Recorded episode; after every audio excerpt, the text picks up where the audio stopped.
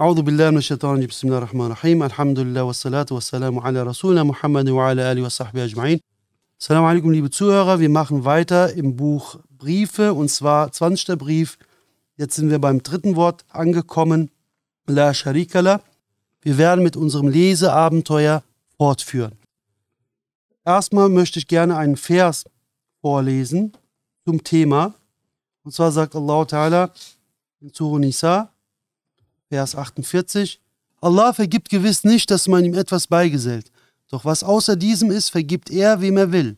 Wer Allah etwas beigesellt, der hat für wahr eine gewaltige Sünde ersonnen. Die Beigesellung ist die einzige Sünde, die Allah nicht vergibt, außer wenn man sich Allah reuvoll zuwendet.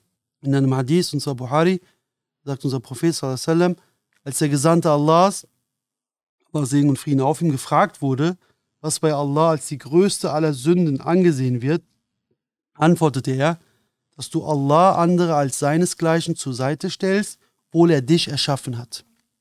Also Schirk, Beigesellung übersetzt, ist äh, ein Begriff, der im Islam für Polytheismus, Abgötterei und Götzendienst verwendet wird. Es hat auch die Grundbedeutung teilnehmen, Anteil haben. Schirk heißt also, andere oder anderes an der Einzigkeit Allahs teilnehmen zu lassen. Genau. Und wir werden jetzt sehen und hören, was Ustad, unser Lehrmeister, diesbezüglich geschrieben hat, und zwar eben zum Thema Beigesellung, Schirk als drittes Wort im 20. Brief. Und da wird jetzt äh, Yunus uns das vorlesen. Bitte, Yunus. Vielen Dank. Erstes Kapitel, drittes Wort. Le Sherikele. Er hat keinen Partner. Le Sherikele, das heißt, so wie seine Gottheit und seine Herrschaft keinen Teilhaber kennt, so kann es Allah nur in der Einzahl nie in der Mehrzahl geben. Genauso braucht er auch bei der Erschaffung aller Dinge, der Versorgung aller Lebewesen und der Ausführung all seiner Pläne keinen Teilhaber. Manchmal geschieht es, dass der König zwar nur einer ist, es in seiner Herrschaft auch keine Teilhaberschaft gibt, die Beamten aber in der Ausführung seiner Pläne sich als seine Teilhaber zählen und verhindern, dass ein jeder frei und ungehindert vor ihm eintreten kann. Sie sagen, du musst auch bei uns vorsprechen. Allah, der Gerechte, der der König aller Ewigkeiten ist, der keinen Teilhaber in seiner Herrschaft kennt, braucht auch bei der Ausübung seiner Herrschaft keine Helfer und keine Teilhaber. Ohne seinen Befehl und seinen Willen, ohne seine Macht und seine Kraft kann kein Ding an keinem Ding etwas bewirken. Jeder kann sich unmittelbar an ihn wenden. Da er keinen Teilhaber und keine Helfer hat, wird dem Mann, der sich an ihn wenden will, nicht gesagt, das ist verboten, du darfst nicht vor ihm vorsprechen. So bringt denn jedes Wort für die Menschenseele folgende frohe Botschaft. Die Menschenseele, die den Glauben mit ihren Händen ergriffen hat, kann ohne Hindernis, ohne Einmischung, ohne Sperre, ohne Widerstand, in jeder Lage, für jeden Wunsch, in jeder Zeit, an jedem Platz, in die Audienz des majestätischen Schönen, vollkommen Allmächtigen, der alle Ewigkeiten und die Schatzkammern der Barmherzigkeit besitzt und der Herr über die Schätze der Glückseligkeit ist, treten und ihre Bedürfnisse vortragen. Indem sie seine Barmherzigkeit findet und sich auf seine Macht stützt, kann sie vollkommene Freude und Frohsinn erlangen. Weiter geht's im zweiten Kapitel, und zwar im dritten Wort. Le Sherikele, er hat keinen Partner, da wir dieses Wort bereits im ersten Kapitel des 32. Wortes bereits in sehr nachdrücklicher und prächtiger Weise bewiesen haben, begnügen wir uns hier mit einem Hinweis darauf. Eine noch darüber hinausgehende Erklärung gibt es nicht und würde auch zu nichts weiterführen. Wie Üstad im 20. Brief erwähnt hat, braucht das Thema keine weitere Erörterung, da das Thema im 32. Wort genügend und ausführlich erörtert ist. 32. Wort. لو كان فيهما آلهة إلا الله لفسدتا. Wenn es in beiden Himmel und Erde außer Allah noch Götter gäbe, wären sie ja dem Unheil preisgegeben. Erstes Kapitel. Bismillahirrahmanirrahim. لو كان فيهما آلهة إلا الله لفسدتا. لا إله إلا الله وحده لا شريك له له الملك وله الحمد يحيي ويميت وهو حي لا يموت بيده الخير وهو على كل شيء قدير وإليه المصير Im Namen Allahs des Erbarmers des Barmherzigen. Wenn es in beiden Himmel außer Allah noch Götter gäbe, wären sie ja dem Unheil preisgegeben. Es gibt keinen Gott außer Allah, dem Einzigen. Er hat keinen Partner, ihm gebührt die Herrschaft und der Dank. Er schenkt das Leben und den Tod. Er ist das Leben, das nicht stirbt. In seiner Hand ruht das Gute, er ist aller Dinger mächtig und zu ihm ist unsere Heimkehr.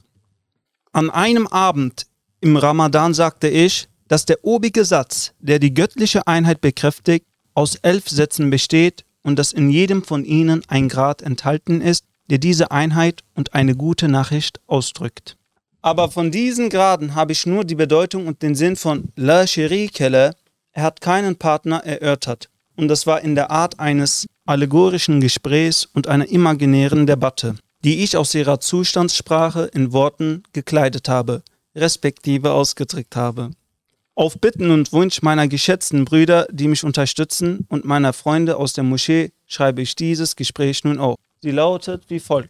Stellvertretend für alle Götzen, die es in der Einbildung ihrer Diener, der Ungläubigen und Irrgläubigen aller Art, der Anbeter der Natur und ihrer Ursachen und aller Heiden gibt, stellen wir uns eine Person vor, die über irgendwelche Dinge dieser Welt Herr sein will und Anspruch erhebt, ihr wahrer Besitzer zu sein. So trifft also derjenige, welcher diesen Anspruch erhebt, der Prätendent, also der Kläger, zunächst einmal das Atom, welches das kleinste unter diesen Dingen ist. In der Sprache des Naturalismus und der Wissenschaft sagt er ihm, dass er sein Herr und wahrer Besitzer sei. Das Atom aber antwortet ihm in der Sprache der Wahrheit und mit dem Mund der Weisheit seines Herrn, ich versehe zahllose Aufgaben. Ich trete in jedes der verschiedensten Kunstwerke ein. Wenn du Wissen und Macht hast, mich zu veranlassen, alle diese Aufgaben zu verrichten, darüber hinaus bewegen sich zahllose und grenzenlos viele Atome gleich mir, sind untereinander und miteinander tätig. Anmerkung, so wie alle Dinge, die sich bewegen, angefangen von den Atomen bis hin zu den Planeten, durch das Siegel der Einzigartigen, das sie tragen, in der Tat die Einheit zeigen, Genauso besetzen sie auch im Namen dieser Einheit durch ihre Bewegung alle Orte, die sie bereisen. Sie nehmen sie für ihren Eigentümer in Besitz, was die Kunstwerke betrifft, die sich nicht bewegen. So gelten sie angefangen von den Pflanzen bis hin zu dem Fixstern als Stempel der Einheit und zeigen, dass der Platz, an dem sie sich befinden, ein Brief ihres Meisters ist. Kurzum, jedes Ding besitzt alle Dinge durch seine Bewegung im Namen der Einheit. Das heißt also, dass derjenige, der nicht alle Sterne in den Händen hält, auch nicht Herr über ein einziges Atom sein kann. Wenn du Herrschaft und Macht hast, alle Atome gleich mir in deinen Dienst und unter deinen Befehl zu stellen, wenn du des Weiteren der wahre Eigentümer aller Dinge, in deren vollkommener Ordnung ich ein Teilchen bin, wie zum Beispiel ein rotes Blutkörperchen, sein Lenker und sein Leiter sein kannst, dann kannst du den Anspruch erheben, auch mein Herr zu sein. Dann kannst du mich einem anderen außer Allah, dem Gerechten, für verbunden halten. Anderenfalls schweige, wie du über mich nicht Herr sein kannst, so kannst du dich auch nicht mit meinen Aufgaben beschäftigen. Denn in unseren Tätigkeiten und in unseren Bewegungen herrscht eine so vollkommene Ordnung, dass niemand, der nicht ein Herr von grenzenloser Weisheit und umfassendem Wissen ist, seine Hände in unseren Aufgaben haben darf. Mischt er sich ein, bringt er alles durcheinander. Denn jemand unmächtig, leblos und blind wie du, dessen Hände in den Händen zweier Blinder, dem Zufall und der Natur liegen, kann uns auf gar keine Weise mit einem Finger anrühren. Genau, also wie du schon vorgelesen hast, Abdullah, also denn jemand ohnmächtig, leblos und blind wie du, dessen Hände in den Händen zweier Blinder, dem Zufall und der Natur liegen, kann uns auf gar keine Weise mit einem Finger anrühren. Und diesbezüglich hat äh, Üstad im 23. Blitz, möchte ich gerne ein Zitat vorlesen, bezüglich dieser Stelle, die das meines Erachtens erörtert und erklärt. Die dritte Streitwaage, äh, und zwar im 23. Blitz, es erfordert die Natur, das heißt, die Natur macht es notwendig. Die Natur bringt das zustande. Siehe, diese Behauptung enthält viele Unmöglichkeiten. Um ein Beispiel zu geben, erwähnen wir drei von ihnen. Wir werden erstmal nur ein Beispiel geben. Erste Unmöglichkeit, wenn man das augenfällige und weisheitsvolle künstlerisch kreative Schaffen, das sich in allem Sein, besonders aber in der belebten Natur zeigt, nicht der Feder des Bauplanzeichners, Qalam Qadr und der Macht der urewigen Sonne zuschreiben, sondern von der Natur und einer Kraft ableiten will, die taub und blind und ohne Verstand ist, dann müsste man auch die Natur mit zahllosen, unsichtbaren, geistigen Maschinen und Druckereien ausstatten, damit sie jedes Ding verfertigen kann oder aber stattdessen jedes Ding mit einer Macht und Weisheit ausstatten, die das All zu erschaffen und zu regieren vermag. Denn so wie die Sonne sich in jedem Glasstückchen und in jedem Wassertropfen auf der Erde widerspiegelt, so muss man auch, wollte man nicht alle diese winzig kleinen Sonnen auf die eine einzige Sonne am Himmel zurückführen, es annehmen, dass alle die besonderen Eigenschaften, welche die natürliche, erschaffene Sonne besitzt, sich in einem winzig kleinen Glasstäubchen, in dem noch nicht einmal ein Streichholzköpfchen Platz finden kann, zwar sichtbar klein, aber in der ganzen Tiefe der Bedeutung der Sonne verkörpern. Ja, man muss sogar entsprechend der Anzahl der Glasstäubchen ebenso viele natürliche Sonnen annehmen. Genauso wie in diesem Beispiel müsste man, wollte man die Existenzen Lebewesen nicht unmittelbar auf die Erscheinung der Namen der urewigen Sonne zurückführen, in allen Existenzen, besonders aber in allem, was da lebt, eine Natur und eine Macht voraussetzen, die grenzenlose Macht, unendlichen Willen, unbegrenztes Wissen und ewige Weisheit besitzt, ja sogar eine Göttlichkeit hätte. Es zeigt, dass ein Mensch, der die Kunst des Schöpfers des Universums einer imaginären, unbedeutenden, unbewussten Natur zuschreibt, sich zweifellos weniger der Wahrheit bewusst ist als ein Tier gehen wir zu dem Prätendenten, der die Beigesellung befürwortet. Da sagt der Prätendent in seinem Herzen, die Sterne erscheinen mir in Haufen und Spiralnebel, wie chaotisch über den ganzen Himmel verteilt. Vielleicht kann ich bei ihnen etwas für meine Mandanten und in deren Namen gewinnen. So sagt er sich und tritt unter sie. Er sagt ihnen im Namen der Ursachen, im Auftrag seiner Götzen und in der Sprache der gegen Allah rebellierenden Philosophie und so wie die Sternanbeter sagen, da ihr so weit verstreut seid, steht ihr unter der Herrschaft verschiedener Herrscher. Daraufhin sagt ein Stern anstelle aller Sterne, wie verblendet, wie so ohne Verstand und so töricht bist du und hast gar keine Augen, so dass du das Siegel der Einheit und die Prägung der Einzigartigkeit auf unserem Antlitz nicht siehst und nicht wahrnimmst. Du kennst unsere hohe Ordnung und die Gesetze und Vorschriften unseres Dienstes nicht. Du denkst so, als seien wir ein untergeordneter Haufen. Aber wir sind die Kunstwerke und Diener eines einzigen und einzigartigen, der den Himmel, der unser Meer ist, den Kosmos, der unser Baum ist, und den unendlichen Raum, in dem wir unsere Ausflüge machen, im Griff seiner Macht hält. Wir sind wie die Lichter einer Flotte, leuchtende Zeugnisse für die Vollkommenheit seiner Herrschaft. Wir sind lichtvolle Beweise und Bekanntmachungen seiner königlichen Herrschaft. Jede unserer Gruppen ist ein Diener des Lichtes, der auf dem Territorium seines Königreiches in den erhabenen, niederen, weltlichen, nachweltlichen und jenseitigen Wohnstätten die Pracht seines Königreiches zeigt und sein Licht in sie hineinträgt. In der Tat ist jeder von uns ein Wunder der Macht des einen und einzigartigen. Jeder eine wohlgeordnete Frucht am Baum der Schöpfung. Jeder ein lichtausstrahlender Beweis der Gegenwart. Jeder eine Wohnstadt. Jeder ein Flugzeug und jeder ein Gebetsraum der Engel. Jeder eine Lampe. Jeder eine Sonne der hohen Welten. Jeder ein Zeuge für das Königreich der Herrschaft. Jeder ein Schmuckstück. Jeder ein Schloss jeder eine Blume des Weltalls, jeder ein glänzender Fisch im himmlischen Meer und jeder ein schönes Auge im Antlitz des Himmels. In der Gesamtheit unserer Sterne geht die Stille gepaart mit Frieden, Bewegung mit Weisheit, Schönheit in der Kunst mit Majestät und Schönheit in der Schöpfung mit Wohlgeordnetheit und vollendete Kunst mit Wohlausgewogenheit. Daher machen wir unseren majestätischen Schöpfer mit zahllosen Zungen seine Gegenwart, seine Einheit, seine Einzigartigkeit und seine Attribute mit seiner Schönheit, seine Majestät und seine Vollkommenheit vor dem ganzen Kosmos bekannt. Da nun aber du, ein Diener wie wir, die wir überaus aufrichtig, rein, gehorsam und dienstbereit sind, uns beschuldigst, in einem Chaos zu leben, ohne jede Ordnung, ja geradezu als herrenlose Vagabunden, hast du dir eine Ohrfeige verdient. Und ein Stern, wie der Stein, der auf den Satan geschleudert wurde, versetzte dem Kläger eine so mächtige Ohrfeige, dass er von den Sternen in den Abgrund der Hölle geschleudert wurde. So da das 32. Wort sehr lang geht, hat Üstad für uns in der Anmerkung eine Zusammenfassung dargelegt. Die werde ich jetzt lesen.